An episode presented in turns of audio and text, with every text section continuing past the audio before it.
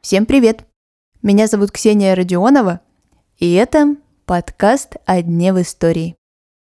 На календаре 14 августа. И в этот день, в 1865 году, в дворянской семье родился прозаик, поэт, философ, критик и переводчик Дмитрий Сергеевич Мережковский.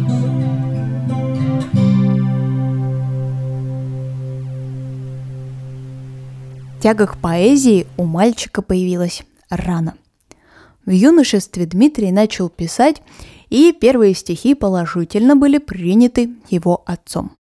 Мужчина постарался сделать все, чтобы его сына заметили, и по возможности знакомил с важными людьми своего времени. Княгиня Елизавета Воронцова высоко оценила труды Дмитрия, а вот писатель Федор Достоевский сказал, что проза Мережковского слаба. Но это юного писателя не остановило. Его начинают печатать.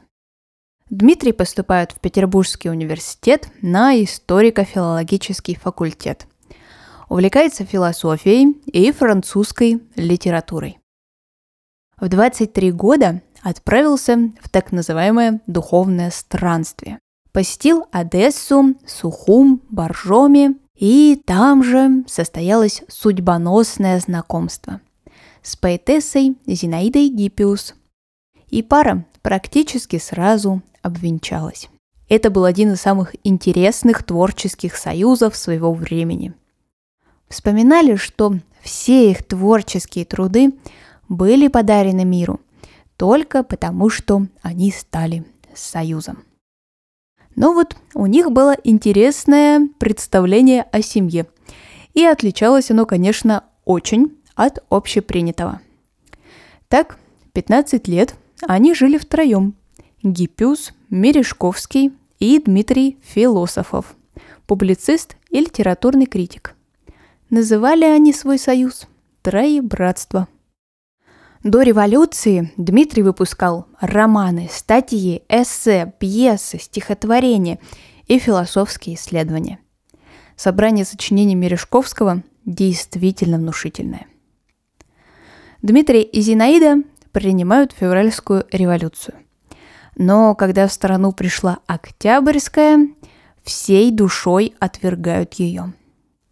В 1919 году под предлогом чтения лекций для красноармейцев три вышеупомянутых брата вместе со своим секретарем уезжают из Петербурга и тайно переходят польскую границу.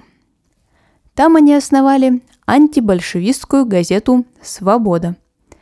А когда подписали перемирие между Польшей и большевиками, семья отправляется в Париж. Кстати, там еще в 1912 году они купили квартиру, так что буквально приехали к себе домой. Дмитрий 10 раз номинировался на Нобелевскую премию по литературе. Однажды даже предложил разделить Бунину эту награду, кто бы ее не получил. Но Иван Алексеевич такое предложение отверг. Главная борьба жизни Мережковского была с большевиками – и в 30-е годы Дмитрий даже встречался с Муссолини и очень благоприятно относился к его деятельности. Правда, со временем все больше начал разочаровываться в Бенито. Если до революции Дмитрий Мережковский был одним из самых издаваемых авторов в России, то вот в советское время, конечно, его труды не были созвучны официальной политике. На сегодня это все. Я желаю вам хорошего дня, и мы услышимся совсем скоро.